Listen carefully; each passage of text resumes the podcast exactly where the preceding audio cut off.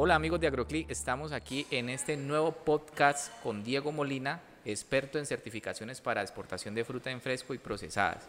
Vamos a hablar de un tema muy interesante, el cual le compete a todos ustedes y el cual estamos seguros de que van a aprender mucho de esta persona que nos acompaña. Hola Diego, ¿qué tal? ¿Cómo te ha ido? Hola Mauricio, muchas gracias. Muy bien y muchas gracias por la invitación. Bueno Diego, vamos a conversar un poco sobre las diferentes normas que están pues rigiendo actualmente para el tema de exportación. Háblanos un poco de la experiencia que has acumulado durante estos años de trabajo y que has visto en el sector hortifrutícola, perdón, de, de aquí de Colombia. Claro que sí, Mauricio. Pues bueno, son varios años ya trabajando en el sector de exportación y mm, en ese sentido pues hay, hay, hay algo que realmente empezamos a ver que cada día marca mucho más digamos, nuestra tendencia competitiva como país y efectivamente son las certificaciones. Sabemos que si Colombia quiere seguir ahondando y seguir creciendo en el proceso de exportar producto agrícola fresco, pues tiene que seguir incrementando también el número de certificaciones y validando que sus procesos, tanto en campo como en planta, realmente van a ser efectivos y van a ser validados en el, en el extranjero. ¿no? Entonces encontramos muchas certificaciones, dependiendo del tipo del mercado también al que se, le, al que se esté apuntando, digamos, o al que se quiera eh, llevar el, los frutales pues, que tenemos acá en, en nuestro hermoso país, pero que tenemos que evaluar realmente cuáles son aquellas que realmente me sirven o como exportador o que puedo estar aplicando en ese momento. También es importante, eh, Mauro, digamos, ver cómo en la región en Sudamérica el crecimiento en este tipo de actividades de certificación va creciendo. Países como Chile, como Perú, nos llevan una delantera gigante respecto a este proceso y es el momento en que realmente nosotros como país debemos empezar a avanzar a grandes pasos para llegar al nivel, superar a esos países y entender que realmente somos un país agrícola que tiene un potencial gigante, pero que debemos hacer las cosas un poco mejor. No se están haciendo mal, pero debemos hacerlas mejor e incluir esas certificaciones. Muy bien, Diego. Bueno, nosotros normalmente para todos los que nos escuchan y nos ven en nuestros podcasts, tratamos de hacer un panorama global de las normas o de lo que estemos hablando en ese momento. Y después vamos entrando un poco al tema ya más local de Latinoamérica, y posteriormente pues ya específicamente para Colombia.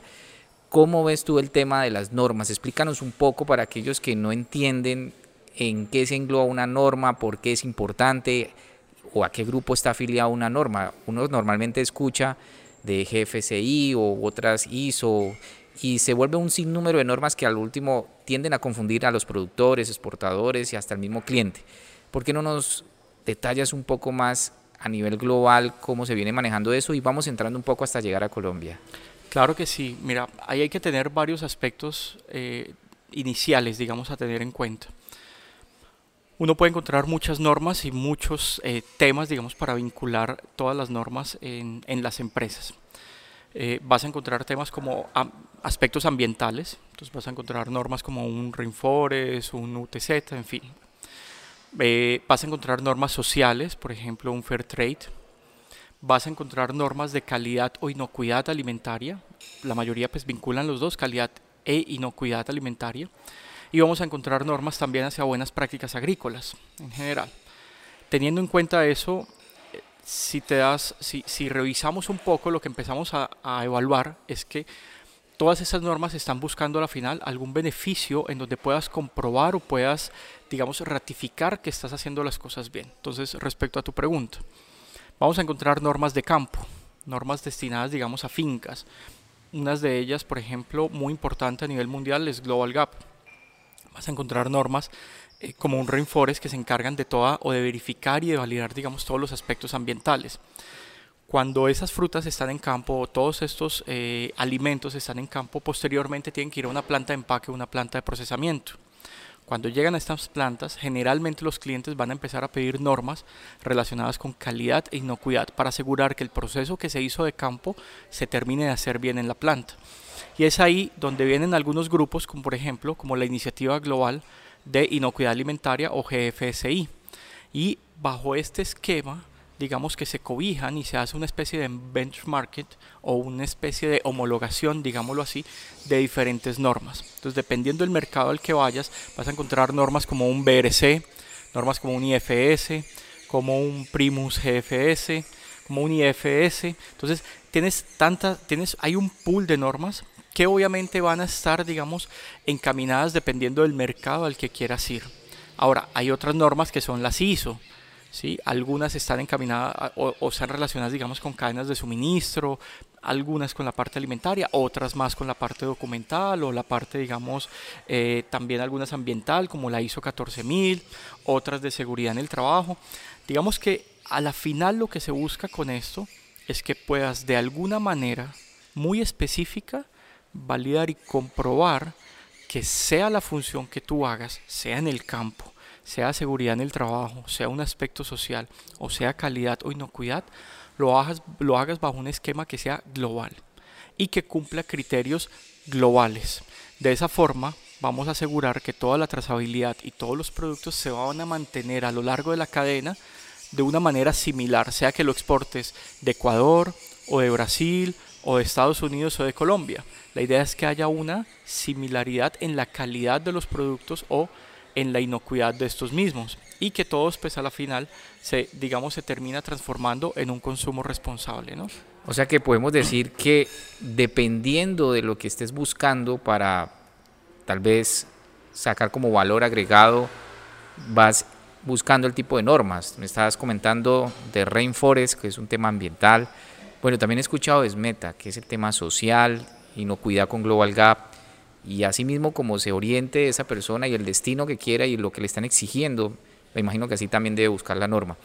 Pero hay una cosa que tal vez muchos de los que nos están escuchando y viendo, a veces nos preguntamos por qué tanta norma para el exterior, obviamente por la exigencia del mercado internacional, pero ¿qué pasa internamente?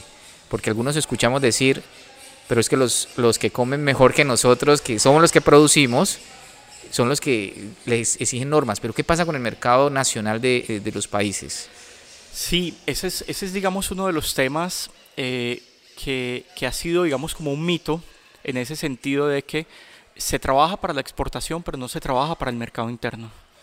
Y digamos que desde nuestra visión, si realmente como país entendiéramos que desde el comienzo del cultivo pensáramos que se manejaran los cultivos, pensáramos que se manejaran las plantas de procesamiento, de empaque y demás, como al mismo nivel de exportación, en ese momento Colombia sería uno de los países líderes de exportación, porque el mismo producto que puedes vender en el mercado interno lo puedes exportar sin necesidad de pensar que posteriormente tienes que certificarte, porque ya lo estás incorporando en tu cadena desde el comienzo para cubrir el mercado nacional. Entonces el tema es precisamente cómo hacer ese cambio de mentalidad, cómo apoyarnos con las instituciones locales para realmente entender que si voy a cumplir con unos criterios del ICA, del INVIMA, etcétera, de una vez esos criterios me están dando ya todas las pautas para poder exportar o que sea solamente llamar a la, a la empresa certificadora, audíteme que ya estoy prácticamente listo. Y lo que vendo en Colombia es tanto un producto inocuo, de calidad, etcétera, con un nivel muy alto y ahora lo puedo exportar. Y eso también va a hacer que el productor o el empacador o el comercializador pues sea más competitivo, porque al optimizar sus procesos internamente, pues posiblemente pueda reducir costos en gran medida y cuando lo va a exportar no tiene que incrementárselo ya con los sobrecostos de la certificación y demás, sino que de una vez tiene las puertas abiertas y empieza a abrir más mercados. Claro, que sí es importante tener en cuenta, cuando yo voy a abrir el mercado, cuando voy a, escalar, digamos, esas condiciones que voy a, a, necesitar para poder hacer las exportaciones, sí debo validar, por ejemplo, de que eh, tenga claridad de cuál es el mercado al que voy a llegar, cuáles son esas condiciones, porque ahí me gustaría hacerte un paréntesis, Mauricio. Cuando se va a exportar hay unos requisitos internacionales de los destinos no, no están relacionados con las certificaciones. Es el requisito normal del destino al que vas a ir. Entonces, si vas a Estados Unidos, hay una ley FISMA, hay una reglamentación de USDA, una reglamentación de la FDA, que en ese momento se encuentra, digamos, que es la que necesitas tener en cuenta para la exportación. Si vas a ir a Europa, tienes una reglamentación de la Comisión Europea. Posteriormente, y como bien lo decías, como valor agregado, y ya como un requisito comercial, es decir, como una barrera no arancelaria de cierta manera, empiezan las certificaciones, a volver todo el tema un poco más estandarizado. ¿Cómo vas a estandarizar esa cultura alimenticia? ¿Cómo vas a estandarizar los niveles de inocuidad o de calidad de los mismos? Entonces, en, en ese sentido, es donde cuando ya identificas esos mercados, empiezas a incorporarlo acá en el mercado local. Pero como hay unos estándares, tú sí puedes ir empezando a realizar esos estándares generales, de tal forma que cuando ya quieras hacer la exportación identificas el mercado objetivo y haces unas pequeñas modificaciones para llegar a ese mercado. Pero sí es importante que realmente empecemos a hacerlo desde ya, que como país cambiemos esa conciencia, que no apliquemos o, o, que en Colombia se aplican excesos de químicos, pero para la exportación no. ¿Por qué no hacer el cambio para toda la normativa, para Colombia y para afuera? Para que realmente aquí consumamos tan bien como lo vendemos. Eso claro. es lo importante. Sí, sería ideal, ¿no? Para que lo que está saliendo también sea, como dicen, casa de herrero cuchillo de palo, ¿no? Estamos enviando lo mejor para afuera, pero a veces dentro de los mismos países exportadores el tema de las normas es hasta bastante ignorado por el mismo consumidor interno, ¿no? Sabe más un consumidor europeo o americano al mirar etiquetas o al exigir a su, a su por decir, supermercado de confianza este tipo de, certificaciones. Pero hay una en especial en la cual estamos eh, dando un poquito más de conciencia. Yo creo que sabemos todos que el tema del agua, el agua es fundamental. Sin agua no hay agricultura. Algunos se atreven a decir no agricultura, sino aguacultura. Y comienzan a hacer unas combinaciones que, bueno, hasta difícil de pronunciar a veces. Pero tú como experto en este tema, eh, cuéntanos un poco sobre una norma que esté enfocada al tema del cuidado del agua. Háblanos un poco para que las personas puedan identificarla y también vayan estudiándola. Claro que sí, mira, hay eh, una de las normas, digamos, principales a nivel mundial en el campo de, pues, que se relaciona con el campo directamente es Global Gap, que es toda la norma que está enmarcada en las buenas prácticas agrícolas. Global Gap verifica en campo, digamos, y valida que tengas una serie de, de actividades que puedan, digamos, beneficiar todas las, toda, beneficiar el campo en sí mismo, beneficiar a los productos y a los productores. Dentro de Global Gap hay una serie, digamos, de add-ons o módulos adicionales que se han venido vinculando y que se adicionan precisamente a la norma madre, en este caso que sería Global Gap. Para el caso del agua es Spring, que es toda la norma precisamente que maneja lo que es o, lo, que verifica, digamos, el manejo sustentable de los recursos hídricos y de las aguas subterráneas. Ha venido cogiendo gran fuerza, Mauro, Spring, ¿por qué? Estamos en un mundo donde el 70% del agua dulce se utiliza precisamente para la producción agrícola. Y, y, vemos precisamente esa necesidad de empezar a gestionar de una manera más eficiente el recurso agrícola. Entonces, Spring es ese módulo de, de, de Global Gap que te ayuda precisamente a empezar a, a, a gestionar planes de mitigación, planes de acciones preventivas y correctivas para eh, manejar y ser más eficientes en el recurso hídrico. ¿Qué pasa con Spring? Eh, países como Chile, que empiezan a tener, digamos, deficiencias hídricas, empiezan a enfocarse en estos módulos, porque tienen deficiencias y ven la necesidad de cómo ser cada vez más eficientes con el recurso hídrico. Las partes bajas de Perú, que van hacia, hacia digamos, todo lo que es la parte desértica, empiezan a tener, y que colindan con Chile, empiezan a tener problemas de agua son cada vez más deficientes en el manejo del agua y empiezan a incorporar Spring para ahora empezar a entender cómo van a cuidar el agua. Colombia, somos un país que somos rico en agua. Como somos ricos, todavía no entendemos y no valoramos, digamos de cierta forma, la importancia que Spring nos puede traer. Pero Spring en, en qué sentido? En todos los sentidos, Mauricio. Uno, en el cuidado del agua. Dos, en la misma gestión que le vamos a hacer. Tres, en la representación comercial que eso implica para el país en poder decir al extranjero que nuestros productos vienen con buenas fuentes de agua, claro, tenemos zonas, sabemos que hay zonas un poco más de escasez, etcétera, pero que realmente a nivel país lo tenemos y que eso nos genere un mayor valor agregado en nuestra comercialización y que realmente la gente entienda que aunque tenemos el agua, la estamos cuidando la estamos preservando, la estamos dando todo el tratamiento para no desgastarla y no en 5 o 10 años estar con escasez hídrica y cuando ya lleguemos a los niveles de otros países vecinos, ahí sí correr a cómo implementar Spring, a cómo ser eficientes. ¿Por qué no ganarnos el mercado ahora mismo siendo eficientes con el cuidado del agua? ¿Por qué no ganarnos eso que vos decías ahorita con la lectura de las etiquetas? Afuera valoran cuando un producto tiene un sello un sello de Fair Trade que está relacionado con las comunidades, con un comercio justo. Dicen, ah, mira, a esta gente le están pagando más, tiene un mejor comercio, lo voy a comprar porque estoy apoyando al productor. Oye, este producto viene con Global Gap y viene con Spring. Voy a valorar que este país, porque muchas veces no nos ven como un productor o uno o, alguien alejado, nos ven como país. Entonces ese producto es colombiano y en Colombia ya están cuidando el agua voy a comprar este producto. Sí, y mira que yo sé que voy a tocar un tema muy polémico ahorita. Eh, hablaste de Chile por la escasez del agua, sobre todo en cultivos de gran intensificación como es el aguacate. O para otros que nos están escuchando, eh, palta o palto. Y aquí en Colombia se generó una controversia en algún momento del ingreso de algunas compañías que si bien están generando empleo, están generando también algunos eh, recursos, pero está el tema ambiental una controversia total de que el aguacate eh, va a traer zonas áridas, va a generar una deforestación en ciertas zonas y va el agua, bueno, toda esta polémica en torno al agua, ¿no? Que generamos. Pero estas empresas también están certificadas.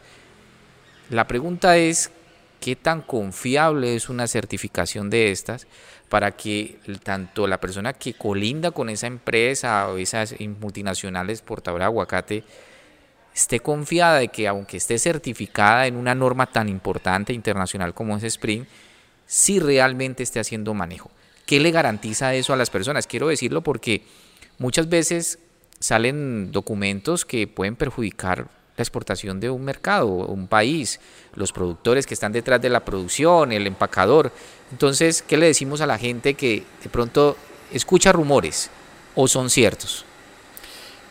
Mira, en ese sentido, digamos, las normas, aunque están diseñadas para mejorar, digamos, no, no vas a encontrar una norma que realmente busque un deterioro o algo. Ahora, que se puedan hacer cosas que se salgan de la norma, que en algún momento muestres que cumples, pero que no cumples, pues todo es posible. Eh, realmente más allá de esa controversia, eh, Spring tiene algunos capítulos que sí son muy interesantes y que incluyen, digamos, algunas actividades que empiezan a mitigar ese aspecto que tú dices. Y es el cómo vincular a todas las partes interesadas. Digamos que muchas normas propendían anteriormente solamente el cuidado del agua en tu finca, en tu predio. Y el resto, no sé, no había así, al contrario, el interés era que el vecino no me afectara a mí, pero no había un interés de cómo yo afecto a mi vecino. Entonces ya Spring tiene un capítulo, tiene una parte, una sección en donde sí se refiere directamente a cómo vas a gestionar el agua interna de tu finca y el agua que sale de tu finca tanto aguas residuales como las quebradas, como nacimientos o todo lo que pasa a través de tu finca si no lo utilices, pero que puedas estar contaminando. Entonces, si tienes fincas aledañas, si tienes escuelas, si tienes poblaciones, tienes que tomar acción sobre esas cuencas, sobre esa gobernanza que vas a realizar sobre el recurso hídrico. Así se llama, es una gobernanza sobre el recurso hídrico, sobre la cuenca, que vas a empezar a implementar. Y tienes que demostrarlo ante la entidad certificadora y tienes que validarlo realmente que estás tomando acciones para evitar de que esas fuentes hídricas se están contaminando o de que estás gastando más de lo que debes. Entonces, de eso se encarga la certificadora, obviamente. Ellos tendrán que ir a hacer su auditoría y validar de que realmente estás tomando medidas sobre las demás partes interesadas o lo que hoy en día también se conoce como los stakeholders, ¿no? que se llaman y digamos uno de los términos muy utilizados. ¿Cómo vas a vincular a todas esas partes. Y tienes que generar planes de acción y planes de mitigación para asegurar de que realmente esa gestión sea eficiente. Somos un país agrícola. Lastimosamente, digamos, el, precisamente el conocer esas actividades del agua, el conocer esas actividades de gestión, pues apenas la estamos empezando, les estamos empezando a dar manejo. Era algo que no se hacía, digamos, con rigurosidad.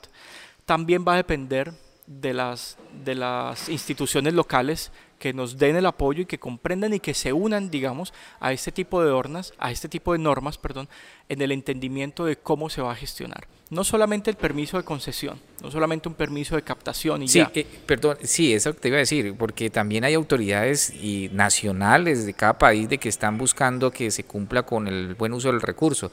Entonces, ¿hay una sincronía con la norma? En este momento creo que todavía falta. Todavía falta que haya sincronía desde el aspecto eh, local. ¿sí? Siempre se ven a veces algunas demoras, algunas trabas, pero, pero no es algo que no se pueda hacer. O sea, creo que Spring, como es algo que apenas se está empezando a incorporar en Colombia, todavía no se ha hecho, digamos, un gran avance para incorporarlo. No significa que con el tiempo no se hayan tomado medidas. Seguramente las instituciones han venido desarrollando algunos planes de gestión y demás, sobre todo me imagino en las zonas donde pues, hay mayor escasez. Pero creo que es el momento de entenderlo, de que las instituciones adquieran estas normas, también de pronto las, lean, las verifiquen y digan, bueno, ¿cómo vamos a generar una, un match entre lo que hacemos localmente y estas normas?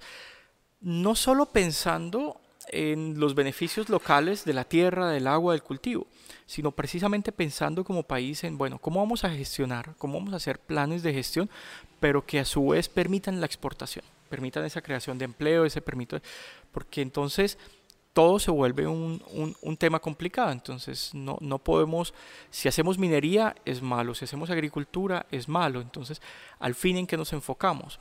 El tema es cómo lo vamos a enfocar. Y somos un país agrícola, pero sí hay que hacerlo mejor, sí hay que gestionarlo mejor. Entonces hay que vincular instituciones, hay que vincular las normas, hay que vincular a todo el grupo de personas expertos precisamente que conocen del tema también y entre esos ahí sí poder empezar a realizar también ejemplos en donde el tema se evidencie que es posible, para que se empiecen a generar réplicas, tanto para los grandes productores como para los pequeños productores no se trata también de un tema de escala, se trata de a cualquier nivel se pueda gestionar el recurso y hayan esas capacitaciones necesarias. Sí, es muy interesante porque en ocasiones, sí, estamos eh, en, este, en este podcast no estamos defendiendo ninguna empresa multinacional, ni desde Agroclí estamos en, en favor y en contra, pero sí hay que decir la verdad. Eh, yo creería que las personas que cuando vayan a hacer un un comentario de este tipo como que estamos acabando con la agricultura, eh, a través de la agricultura, perdón, en los monocultivos, eh, las cuencas y todo, pues sería bueno también que se conociera un poco más de estas normas para que tal vez al tocar las puertas de estas empresas que ellos están de pronto colocando en el paredón puedan decirle ustedes cuentan con Sprint y que tengan confianza en la norma y que haya una articulación de a veces de los entes departamentales o estatales en caso de otros países para que de verdad haya un monitoreo constante de este recurso. Pero hay algo importante que quería resaltar en lo que tú dices, tanto el agua que está dentro del predio como la que sale, porque a veces sí, nos interesa mucho lo que cuidemos, pero de ahí para abajo, por, por decirlo así, no hay interés por el vecino, etcétera. Pero hay unas aguas que a veces no consideramos que son unos mantos interesantes, que son las aguas subterráneas. ¿Está contemplado dentro de Sprint el tema de aguas subterráneas? Claro que sí. Sprint, eh, toda la gestión que se maneja a través de Sprint incluye aguas superficiales, aguas subterráneas e incluso hay un, hay un numeral específico en donde debes asegurar que no utilizas aguas fósiles. Explícanos qué son, fósiles. Exacto, explícanos un poco qué es agua fósiles para que podamos entender. son aguas subterráneas, pero que están encapsuladas. Haz de cuenta que están en una especie de burbuja, no tienen una fluidez, son aguas que se han venido almacenando allí. ¿Por qué es importante esas aguas fósiles? Porque son los reservorios del mañana. Son los reservorios de muchas personas que van a venir a poder utilizar esas aguas más adelante, en un futuro no muy lejano si los empezamos a contaminar ya, los empezamos a afectar, ¿qué agua vamos a, poder reutilizar posteriormente? Entonces necesitamos que se mantenga el ciclo entre el agua superficial, el agua subterránea y el agua que se va fosilizando, lo que llamamos agua fósil. Qué interesante eso. Para que realmente haya una, digamos, una sostenibilidad a futuro en el manejo del agua. Entonces claro que se tiene en cuenta. Aspectos, por ejemplo, como ¿Cuál es el manejo que le das a las aguas residuales? Muchas veces hacemos pozos sépticos o hacemos zonas de barbecho en donde no medimos realmente o no se hacen los estudios respectivos para ver si luego hay una filtración de estos residuos o hay una percolación o etcétera que termine afectando esa agua subterránea. Y alguien más adelante tiene un nacimiento con esa agua subterránea. ¿Y qué vas a hacer? Te va a salir un agua contaminada dices, es un nacimiento, viene puro y resulta que no viene puro. Ya viene contaminada de fincas más arriba. Entonces sí, sí se tiene en cuenta. Tienes que incluir planes de gestión también que abarquen y que realmente aseguren que no vas a contaminar las aguas subterráneas que puedes tener en tu finca. Y si haces extracción también de estas aguas subterráneas, pues cómo lo estás haciendo y cómo realmente vas a asegurar de que vas a gestionar bien el recurso. Muchas veces también puede que alguien encuentre un agua subterránea y dice aquí ya encontré mi mina de oro, tengo agua suficiente y la saco y la malgasto. No hago planes de gestión, no hago planes eficientes, no tomo medidas, no hago monitoreos de mis maquinarias, de mis motobombas. Vos vas a unas fincas y ves toda la manguera goteando durante todo el camino. ¿Y qué pasa con esa agua? Al final pues, se está perdiendo. Es agua que realmente no estás aprovechando. Entonces, algo tan sencillo como una simple inspección, como un mejoramiento en la maquinaria que estamos utilizando, puede ser que seas más eficiente en campo y que no estés desperdiciando ni energía, ni agua, ni una serie de procesos adicionales. Entonces, sí es necesario tener en cuenta los planes de gestión de agua superficial, subterránea y asegurar que no utilicemos agua fósil. Bien, Diego, muy buena eh, explicación sobre Spring, pero yo estoy seguro, muy seguro que mucha gente eh, se estará preguntando o tal vez ha encontrado comentarios como es muy interesante la norma, eh, es muy dada al, al, concepto de cuidado y conservación pues de este recurso que sin ella no podríamos vivir, pero viene un pero, ¿sí? Es, eso es muy complejo, es muy difícil, es muy costoso y en ocasiones escucha uno que dice, pero eso no me agrega ningún valor o no me van a pagar más mi producto de exportación porque tenga esa, ese sello. O si vamos a pensar en el mercado nacional, aún peor, porque pues hay una ignorancia en ese conocimiento. Entonces, ¿es difícil realmente, como dicen la gente, que, que, que, que es implementar estas normas? Mira, yo soy de los que digo que no es difícil. Chile en escasez de agua lo ha implementado. Con escasez de agua y lo tienen y, se ha venido creciendo el número, la demanda de, de, predios que necesitan Spring y que quieren entender realmente. Perú, sus zonas áridas lo tienen. Ahora, nosotros que tenemos el agua, lo vemos difícil. Que tenemos cómo gestionarlo más fácilmente, lo vemos difícil. ¿Por qué? Porque lo difícil es pensar cómo voy a eliminar mis residuos de mezclas de fitosanitarios y no los voy a botar al río. Eso es un cambio de mentalidad, más no es un tema de dificultad. ¿sí? Ahora, el tema de costo es un tema que realmente las implementaciones que tienes que hacer para Spring no son grandes. Si eres muy juicioso, no son grandes, no tienes que hacer unos grandes cambios en tu finca. Pero tienes que ser juicioso, tienes que tomar mediciones, tienes que llevar unos registros y tienes que sentarte con los vecinos y dialogar y hablar cómo vamos a gestionar entre todos. Eso es lo que muchas veces vemos difícil porque pensamos para nosotros mismos y cómo voy a sacar provecho yo de mi finca y el resto ellos verán. Pero lo difícil es, realmente lo difícil de esto es cambiar la mentalidad, no es más. Pero los países ya lo hacen. Entonces, ¿qué sucede, por ejemplo, con Global Gap, que es un poco más robusto en general? Si vas a un pequeño productor, te dice, uy, eso es muy difícil, le digo, ahí, no sé, en Perú pueden haber 3.000 pequeños productores que ya lo tienen, 3.000. Y tú me dices que es difícil, entonces, ¿qué es lo difícil realmente?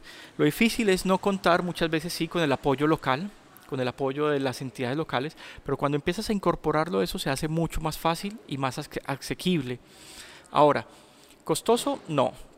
Spring no es costoso. ¿Valor agregado? Sí, pero tienes que transmitirlo y tienes que decirle a la gente y tienes que saber vender ahora tu producto y eso nos hace mucha falta en Colombia.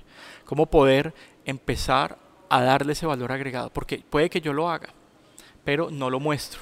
Entonces, por un lado, yo soy uno del que digo, primero lo hago por conciencia y después lo hago por producto. Pero si no parto de la conciencia, ahí sí lo estoy viendo mal y tengo un camino más difícil.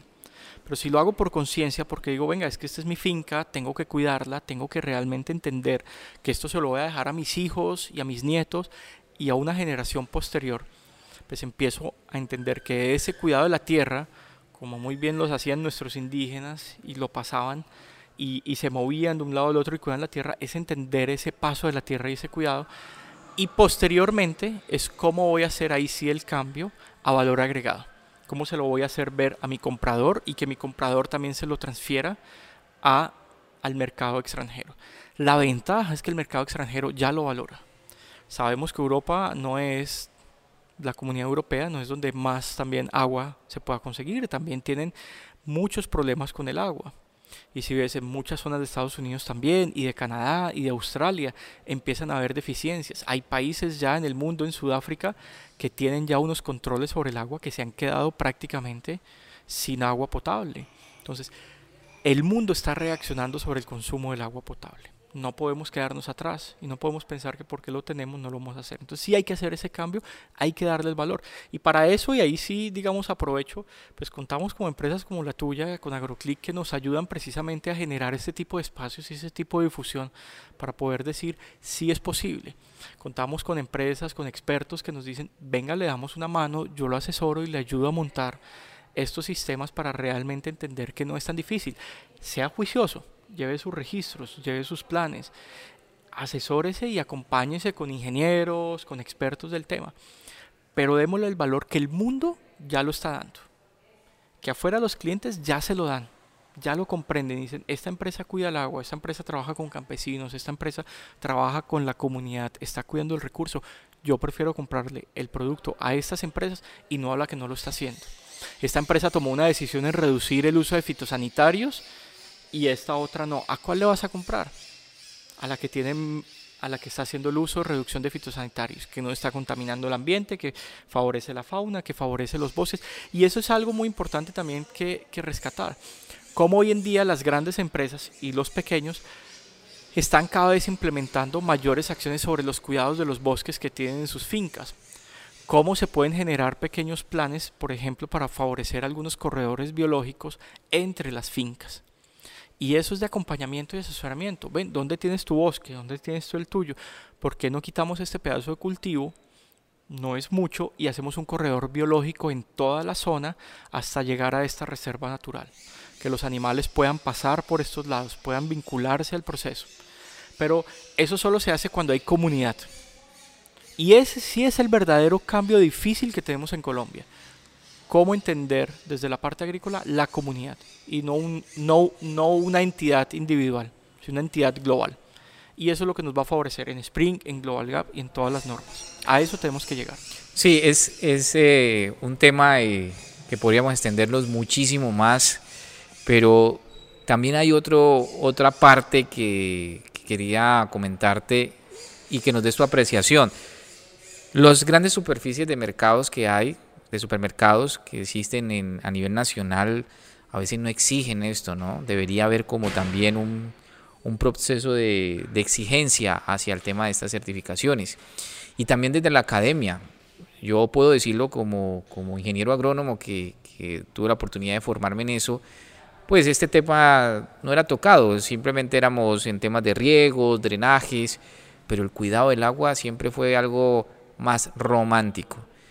¿Crees que desde supermercados grandes, cadenas de mercados como academia, deben implementar esta exigencia, por decirlo así, para que verdaderamente entremos al cuidado del agua? ¿Y qué otro, otro sector debería estar contemplándolo? Pues mira que tú tocas un punto que yo también lo he mencionado siempre, es el tema de la educación. Creo que desde la educación, Colombia no es un país que lea etiquetas, que comprenda qué dice la etiqueta que comprenda que dice ese sello. No hay un consumidor que realmente sepa lo que, lo que puede encontrar en ese producto, no. Entonces, el tema de la educación, tanto a nivel general de, de las personas como tal, en, en, los alimentos, no solamente comprender que debes consumir vitaminas, hoy en día, ¿qué es lo que la gente más revisa? Grasa y calorías. Sí, ¿Cuánto tiene grasa y calorías? Y ya, sí, si no voy a engordar o no. Pero ¿y el resto de ingredientes qué pasa? La procedencia ¿Cuál es el origen de eso? Bueno, se ha creado de denominación de origen y la gente dice, ah, esto es de café, sobre todo, ¿no? Y cacao. Pero ¿y el resto de productos?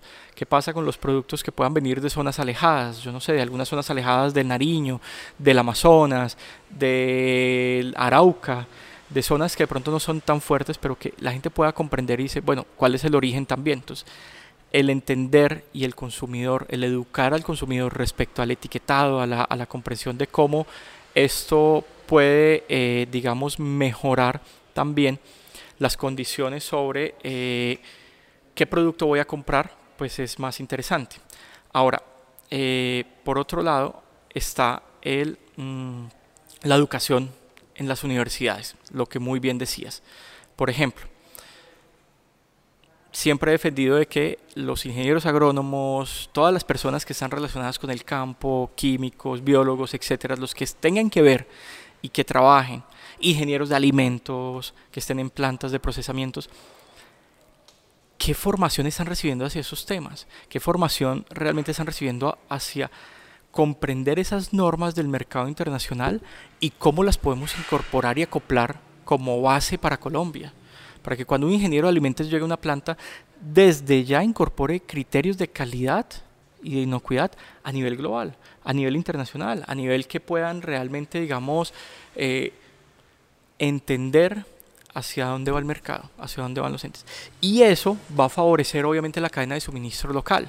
Entonces ya las empresas locales también dicen, oiga, esta empresa ya entendió esto, me están valorando producto, lo está valorando y así se favorece toda la cadena. Entonces si entrenas o capacitas o formas al, al consumidor en qué es un consumo responsable, qué es una etiqueta, en qué es un... Eh, en qué es un una denominación de origen, en cómo valorar realmente de dónde se produce, cómo se produce. Capacitas también al estudiantado para que cuando lleguen a las plantas o lleguen al campo, imagínate los agrónomos, ¿cuántos de los agrónomos hoy en día reciben una formación en agricultura orgánica? Directamente desde, pero en agricultura orgánica fundamentada en normas internacionales. No en agricultura orgánica de ir a hacer unos compostajes muy artesanales, no, ¿por qué no llegar a montar unos sistemas de compostaje realmente validados? Que ya hay estudios a nivel internacional, que llegues al campo y digas, mira, voy a montar esta agricultura orgánica bajo este criterio, bajo esta norma. Es lo mismo que iba a hacer, solo que un poco más organizado, solo que con dos, tres registros más. Solo que ahora sí le voy a tomar el pH, le voy a tomar la temperatura, le voy a hacer un análisis microbiológico y voy a validar que realmente este compostaje lo puedo aplicar ya en campo. Entonces ahora ¿Cuál es la probabilidad de que ese predio realmente pueda certificarse en orgánico? ¿Cuál es la probabilidad de que pueda coger la norma orgánica o la norma ecológica colombiana y decir, mira, sabes que yo voy a vender mi producto como orgánico? Pero ¿cuántas empresas ves en Colombia que dicen que tienen producto natural u orgánico y no tienen ningún sello? No tiene, ¿no? Lo único que, tiene es la palabra orgánica. Exacto. Y la gente cree que porque dice orgánico es orgánico. Exacto. Pero nadie sabe leer una etiqueta en donde diga, mira, esto tiene el sello de la norma ecológica colombiana. Que diga, ah, ok, es que eso sí tiene el sello. Vamos a verificarlo en la página a ver si realmente esta empresa está o no está certificada o si se lo pusieron al azar. Porque además sabemos y no somos, pues somos conscientes en el país en el que vivimos. Sabemos que podemos y muchas empresas, no todas obviamente, y la idea no es generar controversia, como decías, pero muchas empresas pueden hacer su trampita para tratar de beneficiarse. Entonces ahí donde uno como consumidor también revisa y puede analizar, voy a mirar si realmente esta empresa lo tiene o no. ¿Sí? pero pierde, no pierde, no solamente pierde el consumidor, pierde el país. Pierde el país, exactamente. Pero ahora imagínate que los estudiantes salgan ya con esas, con esas, con esas ventanas de entender el mercado internacional y empezarlo a aplicar al mercado nacional. ¿Cuál es la probabilidad de que llegue un extranjero y diga, usted ya cumple con todas las medidas, usted ya hace un producto orgánico, usted ya tiene en su mente, porque el ingeniero agrónomo que usted está trabajando en campo comprende las normas, casi que las aplica hoy en día, pues es llamar a la entidad certificadora a que venga y certifique. Claro, ya, ya es, es importante que como profesionales del sector agroindustrial, agropecuario o agrícola, como quieran identificarlos, puedan tener estos, estas formaciones, estos perfiles y creo que yo que se vuelve un, recurso valorado también por la misma empresa que lo contrata, ¿no? porque les está ayudando a resaltar esas normas que en ocasiones los administradores no conocen y que se vienen a enterar ya cuando se enfrentan al mercado y, y ahí donde les dicen debes tener esto y ahí comienza unos ayayay de buscar quién está preparado y entonces vienen los, las quejas del costo, las complicaciones y realmente no es así como lo dices tú. Pero ya para terminar, Diego, ¿cuál sería el mensaje que puedes transmitirle a todos los que están involucrados en el tema del consumo, de la provisión de, de, estos productos, de los que lo comercializan? ¿Cuál es el mensaje que puedes darle con respecto al tema del agua, al tema de las normas, para que todos los que nos ven o nos escuchan, pues tengan ese amor y verdaderamente esa conciencia por, por el cuidado del agua, ¿no? Claro que sí, Mauricio. Yo, yo creo que el mensaje es, es muy claro. Uno, de partir de la conciencia, de partir de la conciencia individual y colectiva. ¿Cómo estamos cuidando el agua? Hacer una reflexión. ¿Realmente la estamos cuidando o no la estamos cuidando? Tenemos tanto que la desperdiciamos. Nos podemos bañar una vez al día. Hay zonas donde se bañan dos, tres, cuatro veces al día. Tenemos ese lujo. Hay países donde tienen que bañarse una vez a la semana donde el agua puede estar a un kilómetro para ir a traerla. Entonces no tenemos esa conciencia del agua que tenemos, del potencial que tenemos. Dos, yo soy un convencido de que Colombia tiene que convertirse en potencia mundial del agua. Eso es Colombia, tiene el recurso hídrico, pero no lo cuida. Lo acaba con minería, lo acaba con químicos, no le hace un buen manejo de cuencas estamos desperdiciando ser un potencial mundial. Mira, ya hay países que enlatan el oxígeno. Entendieron el negocio, entendieron otros aspectos y dijeron, venga, esto ya está tan degradado que ahora tenemos que enlatar el oxígeno. ¿Por qué no, en vez de eso, cuidarlo y ser una potencia en el agua? No para vendérnosla ahora que es que nos vamos a vender el río, no, pero sí potencia para aprovechar la agricultura, para aprovechar los alimentos, para reciclarla, para reutilizarla, para mantenerla y ser potencia mundial en el cuidado del agua. Que cuando Colombia, cuando llegue un producto afuera, digan, mira, este es el país donde más se cuida el agua, donde los productos vienen con mayor cuidado, donde vienen con cero fitosanitarios, donde vienen de óptima calidad. ¿Cómo crees que podría mejorar eso las exportaciones del país? Nos cambiaría mucho, digamos, todo ese mal concepto que tenemos sobre otros productos ilegales y demás, ¿no? Ahora podríamos transformarlo en el país agrícola, en el país que realmente lleve productos de calidad, en el país que genera alianzas con empresas, con estudiantes, con eh, transformadores del sector, en el país que entiende que esto no es cómo hacer la trampa, sino cómo hacerlo mejor para hacer potencia en la parte agrícola, en la parte alimenticia. Que no nos cierren las barreras de los productos, sino que no las abran. Sí, tenemos muchos retos, porque sabemos que somos un país tropical, tenemos muchas plagas, pero es ahí donde mira países como Israel han avanzado en el tema agrícola a una escala gigante. ¿Cómo no nosotros desarrollar esos niveles y poder ser cada vez más un país al nivel agrícola de Israel o de otros países que realmente han desarrollado? Entonces sí, resumen, el agua es la clave. Es la clave de hoy, del ya que el mundo está entendiendo y Colombia no ha querido comprender en este momento, pero es la clave. Y cómo ser potencias, el cuidado del agua. Cómo ser potencias, entender y darle valor agregado a esa agua que tenemos en Colombia, a ese exceso que todavía tenemos, pero que poco a poco se ha venido acabando. Tenemos que empezar a cuidarla. Muy buen mensaje, Diego. Recuerden que Diego es Pharma Shooter de Global Gap, es experto en estas normas, no solamente de de los módulos de Global Gap como Sprint, sino también otras normas como FISMA. Estamos hablando con una autoridad en el tema, es una persona de amplio conocimiento e implementación.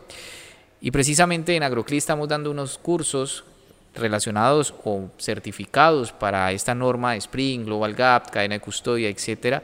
Y también en este momento logramos tener a Diego en una grabación de una práctica que ustedes pronto van a poder ver. Muchas gracias Diego por, por asistir a este podcast de AgroClick. Muchas gracias Mauricio por la invitación y bueno, esperamos que todo empiece a mejorar con el agua de aquí en adelante. Bueno muchachos y todos los que nos están escuchando y viendo, esperamos que nos acompañen en el próximo podcast y dejen ahí sus comentarios y díganos de qué otros temas les gustaría que habláramos, que entrevistáramos. Por último, para decirles que este podcast fue gracias a la compañía Más Control Consultores quien nos ha dispuesto este experto, esta persona que hoy nos acompañó y a quienes extendemos un saludo y que son personas que están comprometidas con este tema de la normatividad.